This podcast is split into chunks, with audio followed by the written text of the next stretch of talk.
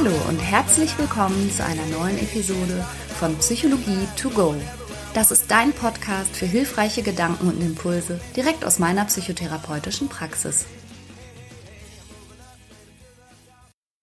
Herzlich willkommen zu einer neuen Episode Psychologie to go mit mir, mit Franka. Und ich sitze immer noch, so wie letzte Woche, auf dem gleichen Steg, an dem gleichen See, an der gleichen finnischen Holzhütte. Aber diesmal sitzt neben mir mein Mann Christian. Der ist am Angeln. Wenn ich jetzt Hallo sage, ist es ein bisschen doof, weil wir haben uns heute schon mal gesehen. Ja, hallo. Wir sitzen hier seit Stunden, ne? aber hallo. ja, der macht mit. Ein Mann vom Fach, der zu nahezu allem, was ich hier in diesem Podcast erzähle, eigentlich auch was sagen könnte, denn er ist von Beruf Facharzt für Psychiatrie und Psychotherapie und nicht nur unsere Coaching-Firma haben wir gemeinsam, sondern ja auch unsere psychotherapeutische Praxis. Und insofern ist der Christian für alles ein versierter Gesprächspartner. Ja, und da der Christian hier neben mir angelnd auf dem Steg sitzt, kann ich ihn auch gleich mal mit einbeziehen, habe ich gedacht. Okay? Das freut mich auch wirklich. Und wenn du in der letzten Woche zugehört hast, da habe ich ja Saunaregeln vorgetragen.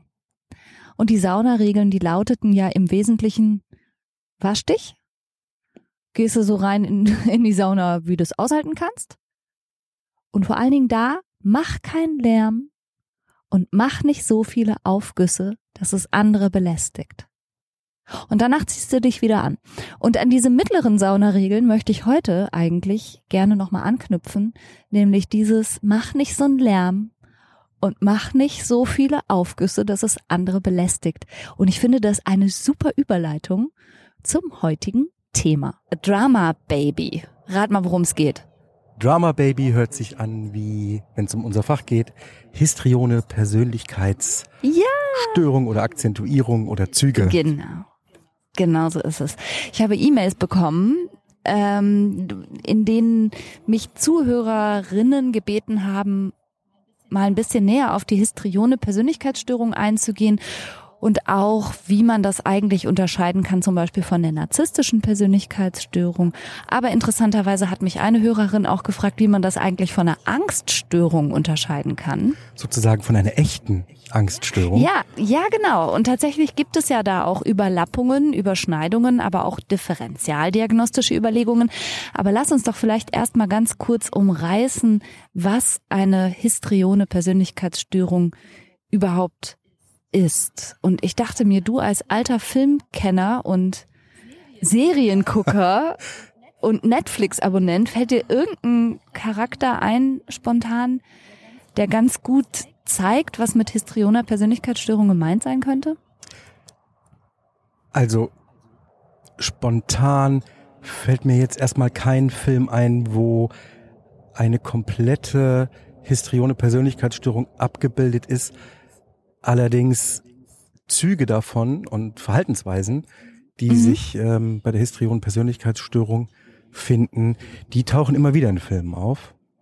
Ich muss jetzt gerade an äh, Star Wars sogar denken, und zwar der erste der neuen Filme. Da gibt es die Figur des äh, Jaja Binks. Und äh, Jaja Binks ist... Äh, das ist der, der die Geräusche macht, ne? Nein, das, das ist ein Wookie. Ach so. Guck, wow. Ich bin so voll der Cineast. Nicht. Nein, Wookies machen die Geräusche. Jaja Binks? Ah! Das ist ein, ähm, ein Einheimischer, den die Jedis auf dem Planeten kennenlernen, kurz bevor er von einem schwebenden Panzer überrollt wird. Ähm, mit langen Schlappohren und ähm, jetzt weiß ich, mit so einer Schlaghose an. Ja, so, so eine Art Schlaghose. Hippieartiger. Ja, genau. ja. Diese Figur ist halt immer etwas lärmend, äh, etwas ungeschickt, ähm, laut auftretend. Ähm, so ein Mittelpunktswesen? Es zieht ständig die Aufmerksamkeit auf sich. Er zieht sie auf sich, ja. Okay, also das heißt, das wäre ja ein Kriterium. Äh, eins möchte ich nochmal voranschicken. Wir reden jetzt über eine histrione Persönlichkeitsangststörung. Akzentuierung, die sehr viele nette Seiten haben kann und du als Zuhörer findest dich da vielleicht in dem einen oder anderen auch wieder oder erkennst jemanden, wenn wir irgendwas berichten. Und es kann aber eben in einer Übersteigerung und wenn es zu rigide wird, auch eine Persönlichkeitsstörung werden. Also es hat, so, du erinnerst dich vielleicht an den Podcast über die narzisstische Persönlichkeitsstörung. Wir haben es immer mit einem Kontinuum zu tun von bis und es gibt immer auch nette und funktionale Aspekte daran. Etwas Hilfreiches, etwas, was einen weiterbringen kann im Leben. Aber wenn es Störungscharakter hat, dann kann es eben auch schlechter werden. Und sich vor allen Dingen interaktionell und in Beziehungen auch wirklich sehr zerstörerisch auswirken. Und ich nehme mal an, Jaja Binks hat eine Akzentuierung in deinen Augen. Also in Form von stellt sich in den Mittelpunkt, lärmt herum, zieht Aufmerksamkeit. Ja. Ja, das tut er. Und gibt's noch ein anderes Beispiel außer Jaja Binks? Es ist wahrscheinlich auch nicht so das perfekte Beispiel. Ähm, denken muss ich gerade an die Hauptnebenrolle in Indiana Jones, Jäger des verlorenen Schatzes. Wenn ich mich nicht äh, total täusche, ist die äh, Dame, die Indiana Jones da an die Seite gestellt bekommt, äh, ausgesprochen dramatisch. Wer sich also daran erinnern kann, wie sehr sie sich vor allen Sachen fürchtet, ekelt, schreit, ah, sich pikiert zeigt. Hilf mir. Der, ja. der hat schon eine Idee. Sie wird natürlich, wie sie es für einen guten Film gehört, im Verlauf cooler. Das ist auch gut so. Ja.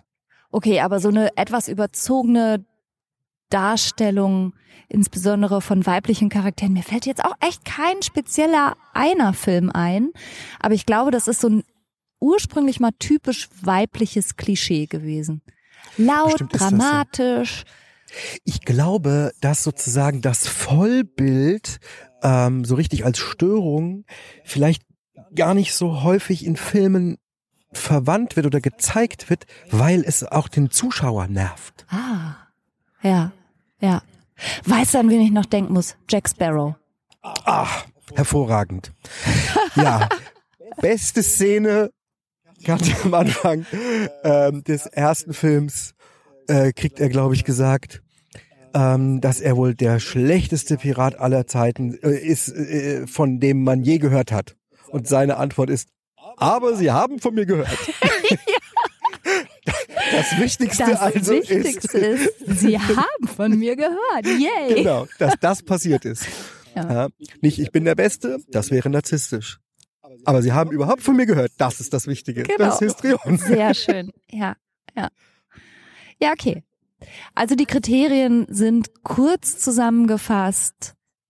Ständig Aufmerksamkeit zu fordern, sich dramatisch, theatralisch selbst zu inszenieren, in den Gefühlsäußerungen häufig stark schwankend zu sein und dadurch aber auch oberflächlich zu wirken, dann ist im ICD-10 noch von einem impressionistischen Sprachstil die Rede. Also das heißt, sich so eher vage und unklar auszudrücken.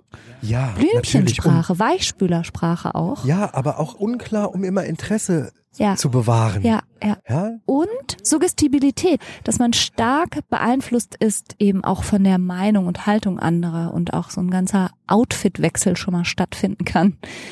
Über Nacht hatte ich auch schon tatsächlich PatientInnen, die mal so und mal als völlig anderer Mensch zur Praxis reinkamen. Ah. Von Hippie über Gothic über Punk ja. Ist das, um ein bisschen zu testen? Es sind halt alles Rollen. Ah, ja. okay.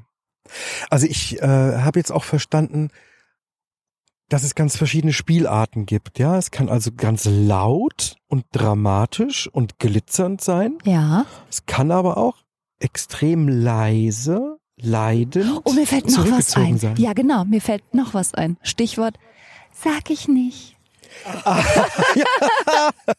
ja, ähm, einer meiner absoluten Lieblingsfilme, wenn nicht der Lieblingsfilm, ist Club Las Piranhas mit Harpe Kerkeling. Ähm, hier nochmal mein Rat, wer den irgendwo besorgen kann und sich äh, anschauen kann, unbedingt machen. Einer der besten deutschen Filme vielleicht überhaupt.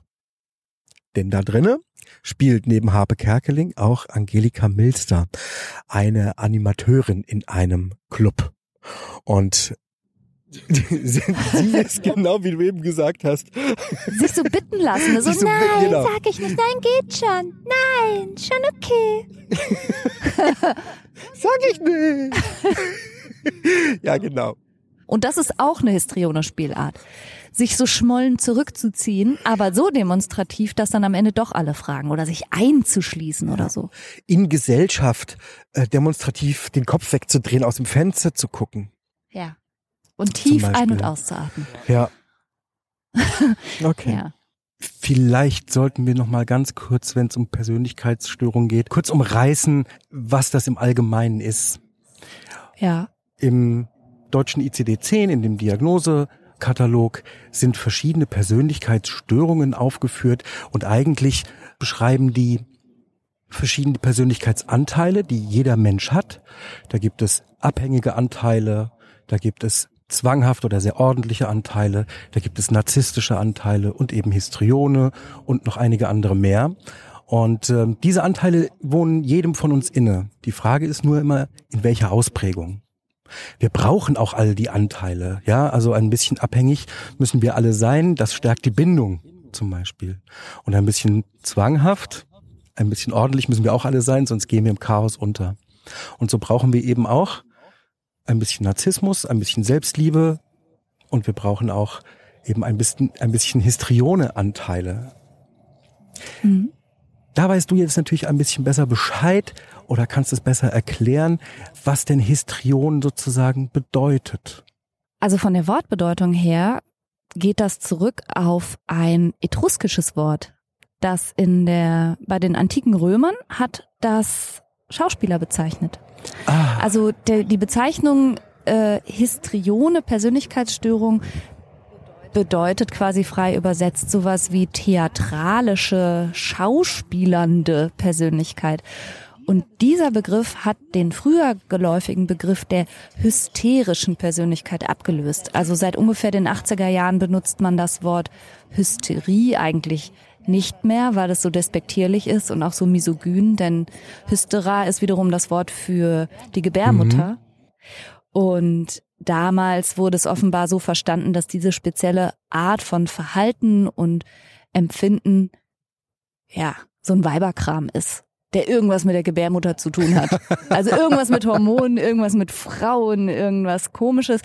Und diese, ja, feindliche Bezeichnung wurde in den 80er Jahren abgelöst, zumal es auch nicht stimmt. Also die histrione Persönlichkeit betrifft Männer wie Frauen. Also es ist kein hysterisches Frauending, sondern es geht um eine Art von Persönlichkeitsakzentuierung, die dadurch gekennzeichnet ist, dass man schon den Mittelpunkt sucht und Aufmerksamkeit gerne auf sich zieht durch eben theatralisches, manchmal dramatisches Verhalten, dass man seine Gefühle stark zum Ausdruck bringt und diese Gefühle aber auch häufig sehr schnell wechseln und dadurch auf andere Menschen auch oft eher oberflächlich wirken.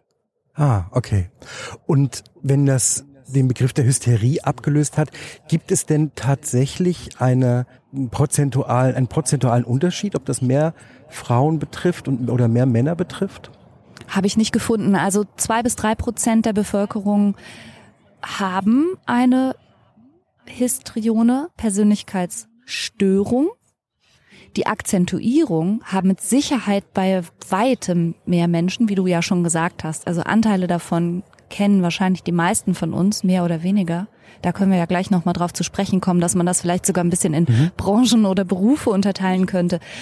Aber ich habe keine Unterscheidung gefunden zwischen Männern und Frauen und kann auch aus meiner eigenen Erfahrung in der Praxis nicht sagen, dass ich jetzt mehr histrione Frauen als Männer gesehen hätte.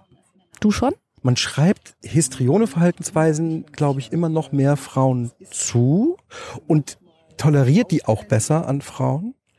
Ähm, und wenn Männer besonders Histrionen sind, ist das auch besonders irritierend.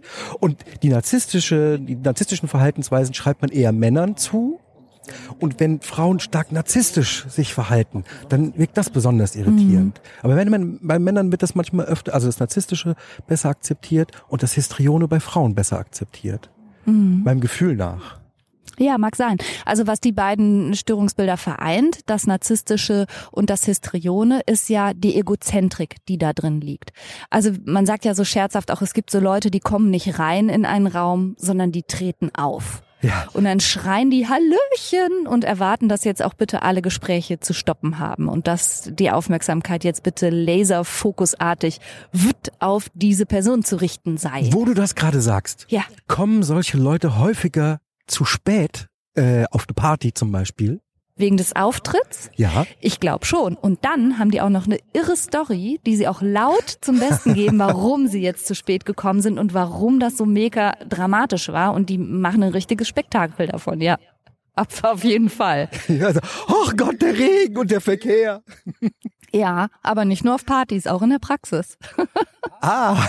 Ja, durchaus. Also da kann man schon so Hinweise bekommen. Und vielleicht ist das, äh, jetzt äh, greife ich vielleicht etwas vor und es ist zu früh, aber ähm, was mich total dabei interessiert, ist das denn geplant? Also ist das denn bewusst eingesetzt?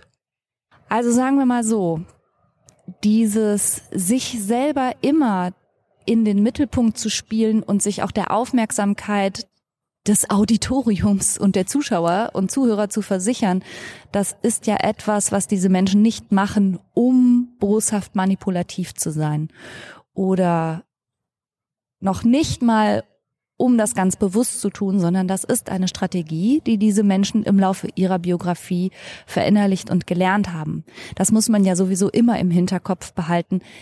Alles, wie sich jemand verhält, ist dessen Lösung sozusagen.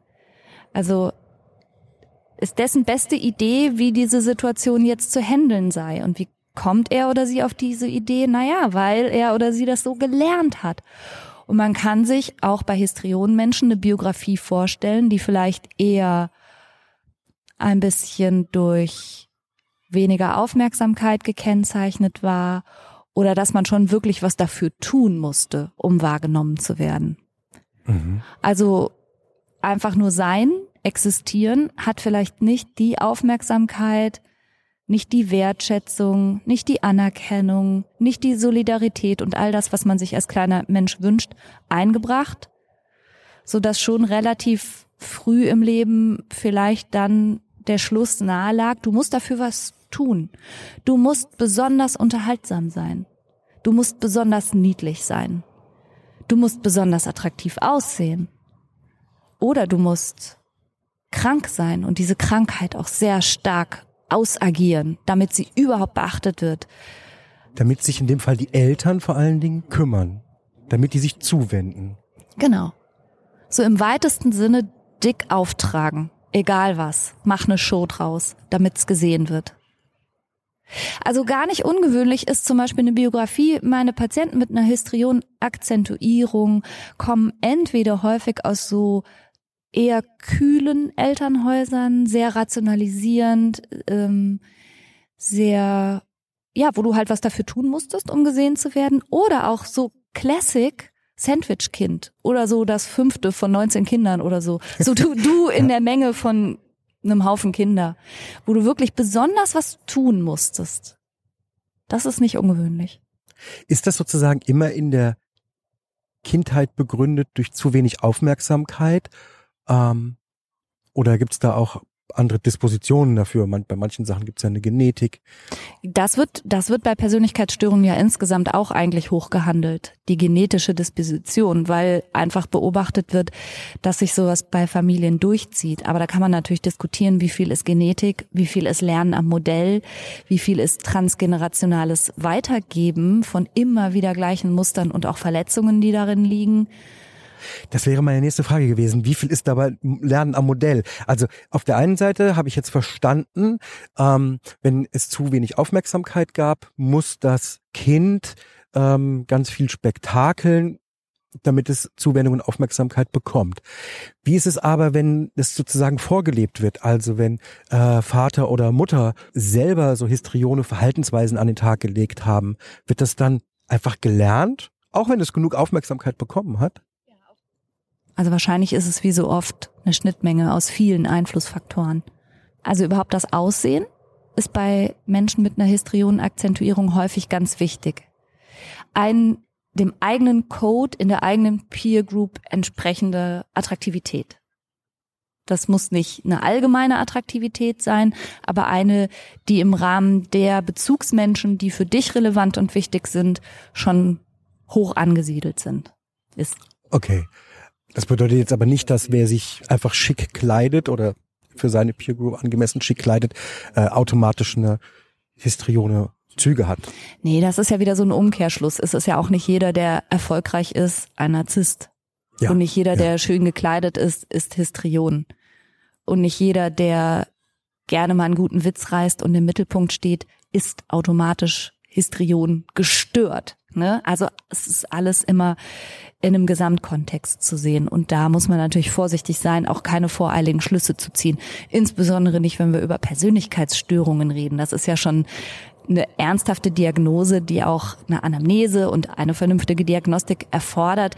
Da sind ja selbst wir als Fachleute nicht schnell bei der Hand mit ja, jemandem diese Persönlichkeitsstörung anzuhängen. Ja. Deshalb bin ich auch so empfindlich, dass im Moment gerade in Social Media so viel über, über toxische Menschen gesprochen wird und Menschen, die man meiden muss und wer da alles mit allen möglichen Vokabeln belegt wird, insbesondere auch für narzisstisch plötzlich gehalten wird ohne jegliche Diagnostik, eben aufgrund so vager Anhaltspunkte. Also nein, schön oder aufreizend gekleidet zu sein oder von mir aus auch sexuell verführerisch gekleidet zu sein, ist noch kein ausreichendes Kriterium, um zu sagen, diese Person ist Histrion. Aber umgekehrt kann man sagen, dass Menschen mit einer starken Histrion-Akzentuierung auch auf ihr Äußeres und vielleicht ein gewisses verführerisches Äußeres großen Wert legen.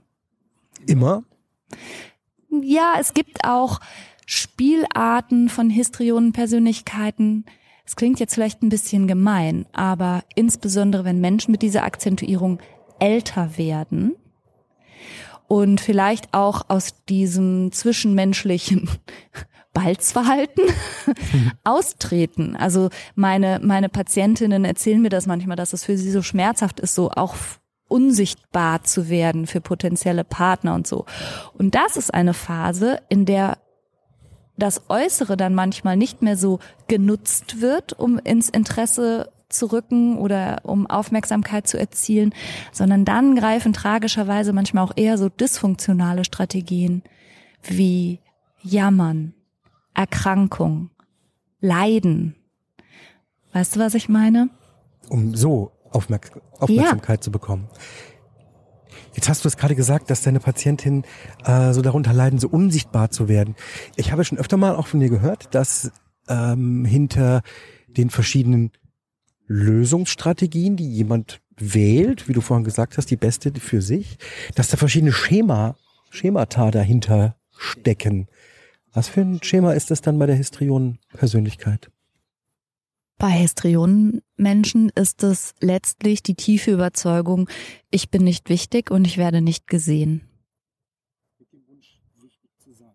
Den Wunsch haben wir alle. Den Wunsch haben wir ja alle.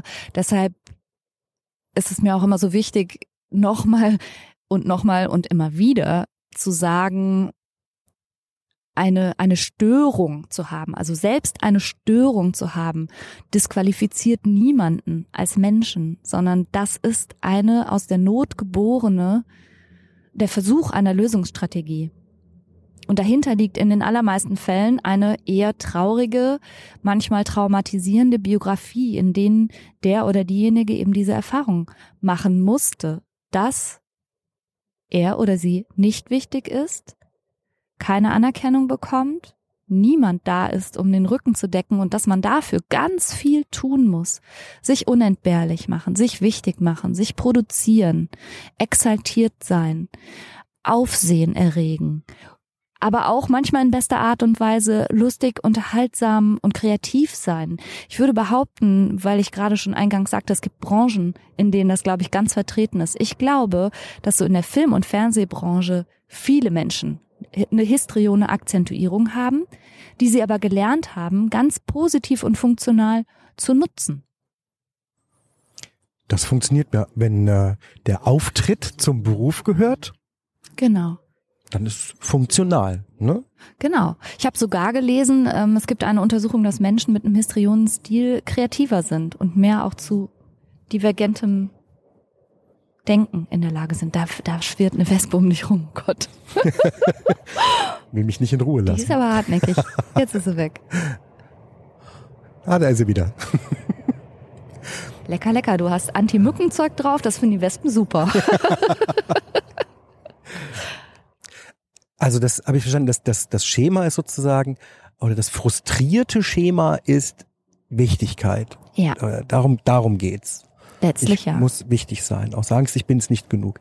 Kann das denn befriedigt werden durch irgendwann durch durch äh, genug Auftritt? Naja, das Dramatische ist ja, dass es dich so abhängig macht, jeweils. Also das wirklich Tragische für Menschen mit einem Histrionstil ist, dass ihr innerlicher Selbstwert, ihr Selbstwertgefühl ja so fragil ist und so abhängig vom Feedback anderer, vom Applaus anderer, vom, von der Aufmerksamkeit und der Beachtung anderer, dass sie es ja kaum aushalten, aus Situationen dann auszutreten und einfach mal zum Beispiel allein zu Hause zu sein oder keine Kontakte zu haben oder keine Party geplant oder keinen Auftritt geplant. Und das sind dann so ganz krisenhafte Momente, wo die Stimmung dann auch unheimlich schnell abrauschen kann. Also, okay. Du kannst das nicht satt machen. Da müsstest du ja, ja ständig in einem super anerkennenden, super aufmerksamen Kontakt sein, ständig Publikum haben letztlich. Und das hat ja nicht jeder. Es wäre ja auch nicht gesund. Damit bist du ja komplett abhängig dann davon. Und immer wenn das nicht ist, wie geht's den Betroffenen schlecht? Ja. Okay. Und außerdem gibt's ja auch noch diese eine Stimme. Also ich erinnere mich an eine Patientin, die ist jeweils sehr stark frisiert, geschminkt und aufgestylt aus dem Haus gegangen und auch nur so, weil sie die tiefe Überzeugung hatte, ich als Mensch bin ich attraktiv, ich als Mensch kann so gar nicht rausgehen, noch nicht mal zum Bäcker oder zum Zigarettenautomaten. Also es war schon sehr anstrengend, was sie da an Styling-Orgien hingelegt hat, um einfach nur aus dem Haus zu gehen. Und wenn sie dann aber Anerkennung und Lob und Feedback bekommen hat oder sich auch Menschen für sie interessiert haben oder sie auf einer Party von jemand angesprochen wurde, war natürlich gleichzeitig diese Stimme in ihrem Kopf, die ihr gesagt hat, ja, aber das gilt ja nicht dir, sondern nur deinem Outfit und weil du dich so gut hergerichtet hast. Das heißt, das, was eigentlich die Lösung sein soll, ist dann gleichzeitig auch noch eine Falle. Und da ist er, damit ist er, glaube ich, ganz gut beschrieben, was letztendlich den Persönlichkeitszug zu einer Störung macht. Es ist immer da, wo Leidensdruck entsteht. Durch ja. diese Persönlichkeitsausprägung. Genau, also speziell diese Patientin hatte einen erheblichen Leidensdruck. Erstens, weil sie kaum aushalten konnte, allein zu sein. Zweitens, weil sie gemerkt hat, dass ihre Strategien, nämlich dieses starke Aufbrezeln, dieses Inszenieren, ja, dieses Partyluder-Image, was sie sich jetzt speziell gegeben hatte, ja eigentlich sowas wie eine Rolle ist und dass aber alle Menschen, die dann auf diese Rolle reagieren, ja gar nicht sie meinen. Das heißt, die Aufmerksamkeit, die du möglicherweise erzielst, zahlt dann auch noch aufs falsche Konto ein. Es füttert sozusagen gar nicht dein hohles Inneres und das erzeugt Leidensdruck und das erzeugt auch große Traurigkeit und Verzweiflung. Und die meisten Menschen kommen ja nicht in die Praxis und sagen, hallo, Ding Dong, ich bin Histrion, bitte helfen Sie mir, sondern die kommen wegen Depressionen. Die über die Dauer der Zeit entstehen können, wenn dieses Schema, dieses Wichtigkeitsschema äh, nicht erfüllt wird sozusagen, wenn sie die Wichtigkeit genau. nicht spüren. Genau. Ja, ich halte das auch nicht für Zufall, dass so häufig Schauspieler, Künstler, Sänger, von denen so das Fußvolk denkt, hey, die haben alles, die haben ein tolles, aufregendes Leben, die haben Fans, die, die haben doch alles. Dass ausgerechnet die dann äh, schwer suizidal sind, trotz so eines blendenden, strahlenden Bühnenauftritts. Das ist einfach, weil das die Rolle ist und der Mensch dahinter dann manchmal so verschwindet. Das ist relativ bitter. Das ist ganz bitter. Und wenn es aber die Strategie ist, die du gelernt hast und gar nicht dich darauf traust, dich zu verlassen, dass du einfach authentisch sein darfst, dass du du sein darfst, dass du ungeschminkt, schlecht drauf und mit fetten Pickeln im Gesicht auch jemanden finden könntest, der dich liebt, der gern bei dir ist, der gerne Zeit mit dir teilt, der dir gerne zuhört. Wenn du dich darauf nie gelernt hast zu verlassen, wenn du nicht weißt, dass das überhaupt geht, dann ist das total bitter, ja. Wie reagieren denn normalerweise die Menschen auf solches dramatisierendes Verhalten? Ja, das ist auch bitter. Auch das ist bitter, weil die Umwelt häufig gar nicht so reagiert, wie die Menschen, die das so dramatisch oder theatralisch oder so irgendwas zur Schau stellen oder sich in den Mittelpunkt stellen. Das trägt ja nicht nur Applaus ein, sondern ganz oft fühlen die Leute sich auch genervt oder auch manipuliert oder rollen mit den Augen, weil sie denken, ah, sie wieder. Overdressed, übertakelt und nur am Spektakeln hier. Das erlebe ich tatsächlicherweise bei äh, älteren Patienten etwas öfter. Da kommt es häufig dazu, dass Krankheiten überdramatisiert werden. Ja, dass ich erinnere jetzt in dem Fall mehrere ältere Damen, die sehr stark darauf abgehoben haben, dass sie furchtbar krank sind, dass sie sterben werden, dass sie das ähm, auch überdramatisiert haben und das schon viele Jahre. Und die Angehörigen fühlen sich dadurch, hm, weil ja nie was wirklich dann passiert ist, fühlen sich dadurch wahrscheinlich manipuliert und ähm, entziehen sich. Genau, die haben irgendwann keinen Bock mehr auf das Theater. Das ist ja dann aber ein Teufelskreis. Ja, total. Aber das ist ja auch ein Kennzeichen dann auch tatsächlich für eine Persönlichkeitsstörung, dass trotz dass diese Strategie überhaupt keinen Erfolg erzielt, diejenigen das nicht lassen können, sondern mehr desselben produzieren. Also das ist ein, ein Kriterium, finde ich, woran man so die Rigidität und auch wie verfahren das ist im Inneren und warum das auch eine Störung ist. Das ist eben genau das. Die, die Betroffenen hören nicht auf, sondern sie machen mehr, mehr und noch dreimal mehr desselben. Sie jammern mehr, sie klagen lauter, sie werden immer dramatischer im Auftreten. Und da kommt dann vielleicht auch die Überlappung mit bestimmten Arten von Ängsten zustande. Also zum Beispiel hypochondrische Ängste, gesundheitsbezogene Ängste oder überhaupt Angststörungen. Man kann ja eine Panikstörung haben und damit zum Therapeuten gehen. Man kann aber auch seine ganze Familie auf Trab halten und alle Püppchen um sich herum tanzen lassen, weil man immer wieder sagt, entweder äh, oh, jetzt habe ich Panik und ich kann nicht mehr und du musst und dadurch alle Menschen an sich bindet und das ist natürlich total dysfunktional und da fühlen sich auch die meisten Leute irgendwann genervt von. Und wenden sich ab. Und daraufhin muss der Betroffene noch dramatischer werden noch dicker auftragen, weil er denkt, die haben es ja anscheinend immer noch nicht begriffen.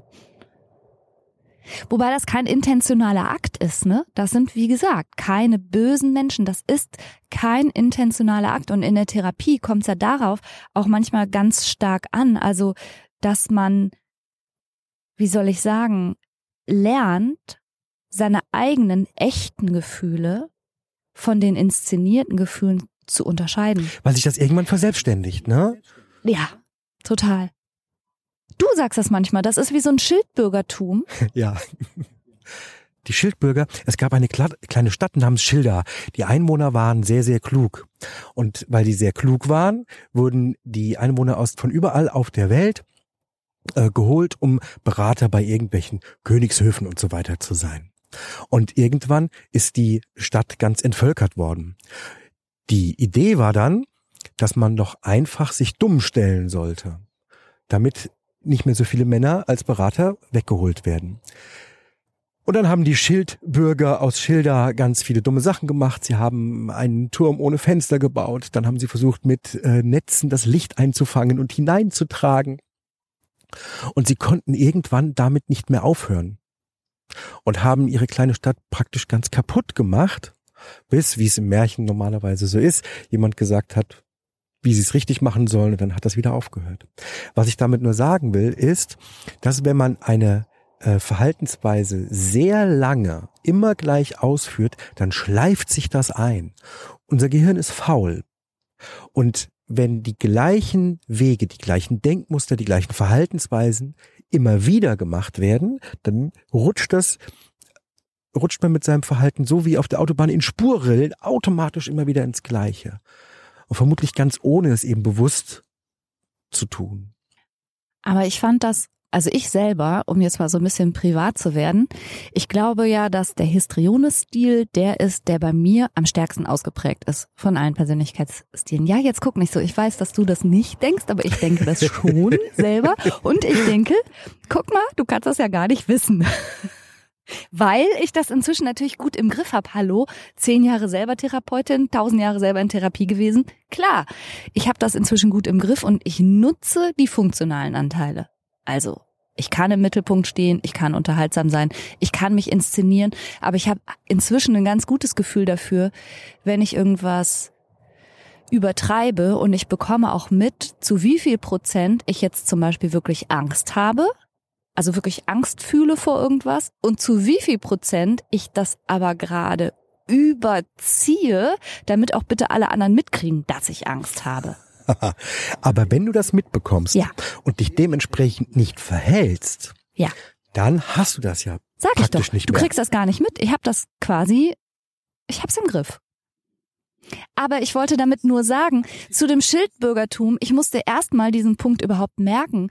Mein eigenes Drama, das ich in mir selber durchaus abfackeln kann, selber nicht für bare Münze zu nehmen Ja, und okay. selber nicht total auf meine eigene Inszenierung von Angst oder Leid oder Ärger oder Verzweiflung selber so abzufahren. Und das meinte ich mit Schildbürgertum. Du gehst dir so selber irgendwann auf den Leim und dann leidest du und dann weinst du und dann weinst du noch ein bisschen mehr und dann machst du Fotos davon, wie doll du weinst und dann rufst du 10.000 Freundinnen an und erzählst es denen auch nicht. Und das ist dann der Punkt, wo man in der Therapie auch mal hinkommen muss, ganz ehrlich zu sagen, so ab wo wird es wirklich eine dramatische Inszenierung? Lass das. Das ist nicht authentisch. Da kommen wir wieder zu was so ähnlichem wie der Reziprozität. Das spiegelt zurück. Also sich selber dabei zu beobachten, wie man in der Ecke sitzt und weint, macht einen ja traurig. Ja, Da kann man, ja genau, da kann man eigene Filme, eine, eigene innere Filme von fahren. Und sich reinschwurbeln. da, da kann man sich reinsteigern, aber es tut ja gar nicht gut. Es tut einem selber nicht gut, es tut auch den zwischenmenschlichen Beziehungen nicht gut.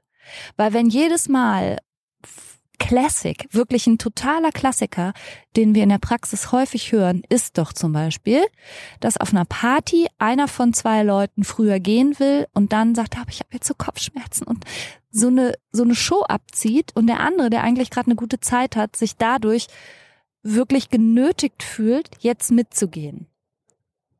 Und vielleicht sogar irgendwie spürt, dass es doch keine Kopfschmerzen sind. Ja, genau. Und das ist so eine typische Art von intransparentem Verhalten. Und Krankheit und Leiden ist deshalb so ein beliebtes Feld, weil das in unserer Kultur natürlich ein Gebot ist, dass du auf leidende Menschen freundlich eingehst. Und denen eben nicht sagst, jetzt lass mal die Scheiße. ne? So. Also das, das ist deshalb, glaube ich, auch so ein beliebtes Feld, wo sich das häufig zeigt und wo Menschen sich dann auch so ein bisschen wirklich genötigt fühlen, jedes Mal aufs Neue drauf einzugehen, weil wir gelernt haben, leidende und kranke Menschen oder Menschen mit Schmerzen oder so, die darfst du jetzt nicht hängen lassen und gleichzeitig spürt etwas in uns, boah, nicht schon wieder. Ja, ja. Menschen sind äh, gute Schauspieler, gute Manipulatoren, gute Lügner und gleichzeitig exzellente Lügendetektoren. Ja, beides, ne? Und was ist das dann für eine, für eine unauthentische, intransparente Kommunikation, die dann teilweise zwischen Menschen einkehrt und manchmal aber auch eben ohne, dass die Beteiligten das so richtig spüren. Und das ist zum Beispiel ein therapeutischer Auftrag. Also zum, am authentischen Selbstausdruck zu arbeiten und statt zu sagen, "Ma, mir geht's so schlecht oder ich habe mir so Sorgen gemacht, wieso hast du nicht angerufen? Stattdessen zu sagen, weißt du, ich glaube, ich war verärgert, ich hätte mir gewünscht, dass du dich meldest und ich konnte dich nicht erreichen. ohne so ein ganzes Feuerwerk an Emotionen abzufackeln und den anderen dadurch unter Druck zu setzen. Ja. Mhm. Also authentischer Selbstausdruck. Aber das erfordert natürlich, wie gesagt, dass man erstmal dann auch seine authentischen Gefühle lernt zu unterscheiden von dem, was gleichzeitig und je länger man das gelernt hat, desto früher springt das ja auch an. Also die authentischen Gefühle zu unterscheiden von der Inszenierung und von dem Drama, dass man bereit ist, jederzeit anzuknipsen. Da wäre jetzt meine nächste Frage auch hingegangen. Was mache ich denn? Was mache ich denn, wenn ich jetzt diese Folge gehört habe und äh, merke, oh Mann, äh, ja, ich weiß schon, dass ich manchmal so ein bisschen dick auftrage und bin immer total frustriert, wenn ich nicht wichtig bin. Wir unterbrechen diese Folge für einen Fisch. Ja, sorry, hat noch nicht mal geklappt mit dem Fisch. Kein Fisch. Kein Fisch mehr dran. Ja, was man, was man macht, wollte ich wissen. Ich wollte wissen, was macht man, wenn man jetzt auch nach der Folge vielleicht das Gefühl hat, oh, ich trage öfter mal so ein bisschen dick auf und äh, bin total frustriert, wenn ähm, ich nicht so viel Aufmerksamkeit bekomme, vielleicht in der Partnerschaft oder äh, mit Freunden und so, fühle mich auch deswegen schlechter. Wie gehe ich das an? Also ich empfehle ja grundsätzlich Therapie. Das empfehle ich aber auch immer und jedem, weil ich das extrem hilfreich finde. Nein, wirklich. Also ganz ehrlich, Histrion zu sein ist super. Weil es bedeutet, dass du es aushalten kannst, im Mittelpunkt zu stehen. Es bedeutet, dass du intuitiv bist, ein gutes Gespür für Atmosphäre hast, dass du weißt, was Leute jetzt gerade brauchen oder hören möchten, um sich wohl zu fühlen.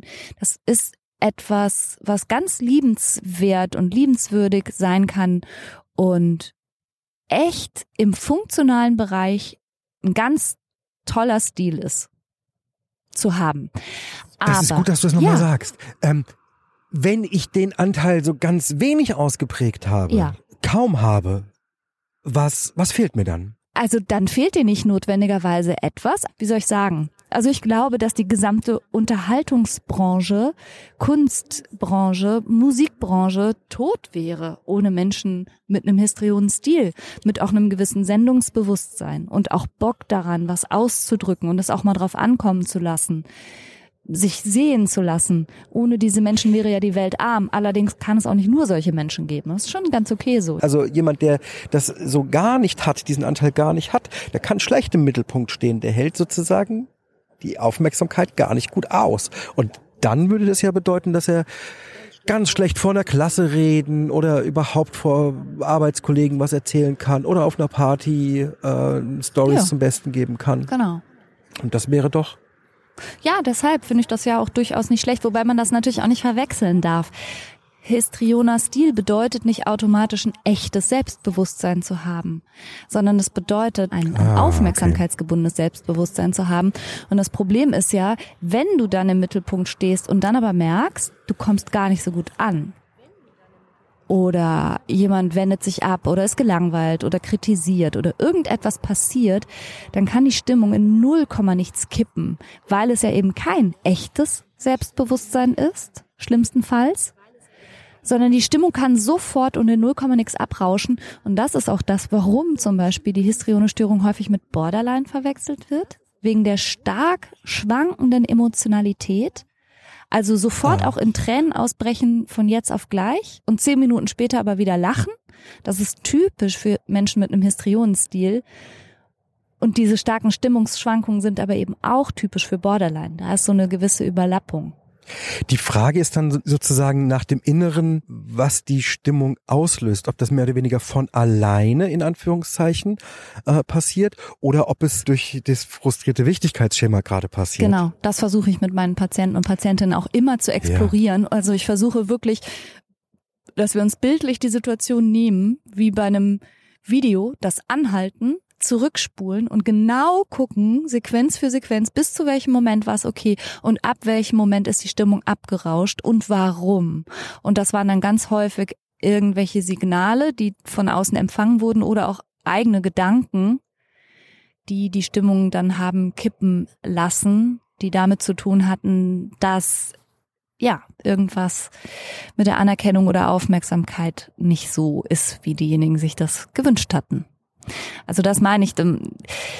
Es braucht schon Unterstützung, therapeutische Unterstützung, um in dieser Hinsicht auch von innen zu wachsen und die Fähigkeit, Kreativität, Humor, was weiß ich, nach außen zu tragen, das auch zu unterfüttern mit einem echten Selbstbewusstsein. Vielleicht darf ich noch mal ganz kurz zurückkommen. Du sagst, das Beste wäre Therapie zu machen. Jetzt gibt es doch aber sozusagen Akzentuierung, wie wir besprochen haben, oder Ausprägung, die nicht zu einer letztendlichen Diagnose führen, die nicht stark genug für eine Diagnose und auch die nicht zu so schlechten Gefühlen führen, äh, dass man jetzt wirklich Therapie braucht. Ja, aber ich glaube, da gilt, was immer gilt, dass man seine Selbstbeobachtung schult, dass ah, man in gewisser mh. Weise ernsthaft ehrlich mit sich selber ist. Also insbesondere, wenn man zu Dramatisierung und Inszenierung neigt, wenn man Verhalten zeigt, um andere Leute zu etwas zu bekommen, also sprich manipulativ ist. Wenn man an sich selber beobachtet, dass die Stimmungen ständig kippen, aber letztlich oberflächlich sind, und vielleicht auch eher gespeist daraus, dem Gegenüber jetzt was zu verdeutlichen, als aus einem wirklichen tiefen Gefühl in dem Moment. Das braucht totale Ehrlichkeit mit sich selbst und das ist manchmal schmerzhaft. Und da findet man sich auch manchmal einfach scheiße. Also ich fand mich scheiße. Ja, wirklich. Ich habe teilweise Leuten die Hölle heiß gemacht für Sachen, die sie angeblich bei mir ausgelöst hätten, was sie gar nicht hatten, aber hätte ja sein können. Hm. Hallo? ja, du lachst. Wir kannten uns zu der Zeit noch gar nicht, aber ich sage ja nicht umsonst so oft, sei froh, dass du mich jetzt erst kennst und nicht vor 20 Jahren. Ist wirklich so. aber ich war natürlich auch total super drin in ähm, Angst zu haben für irgendwas, irgendwas nicht zu können. Das Hasi-Mausi-Spiel. Nee, das kann ich jetzt nicht. Nein. Das hast du mir ja schon mal demonstriert. ja. Das Hasi Mausi Spiel. Lustig, ne? Ja, das war dagegen. ja, das Hasi Mausi Spiel. Ich kann es ja alles immer noch. Ich mach's halt einfach nicht mehr. Also selber sich ein bisschen doof oder naiv darstellen, dem anderen das Gefühl zu geben, ohne dich könnte ich doch gar nichts, um ihn zu binden, weil man eben sich einfach nicht drauf verlässt, der würde auch so bei mir bleiben, ohne das doofe Hasi-Mausi-Spiel. Na. Naja, und so weiter. Also ich arbeite gerne mit Menschen mit einem Histrionstil die sind mir nah, ich verstehe die gut. Ja, bei mir ist das eher eine Schwäche, ne?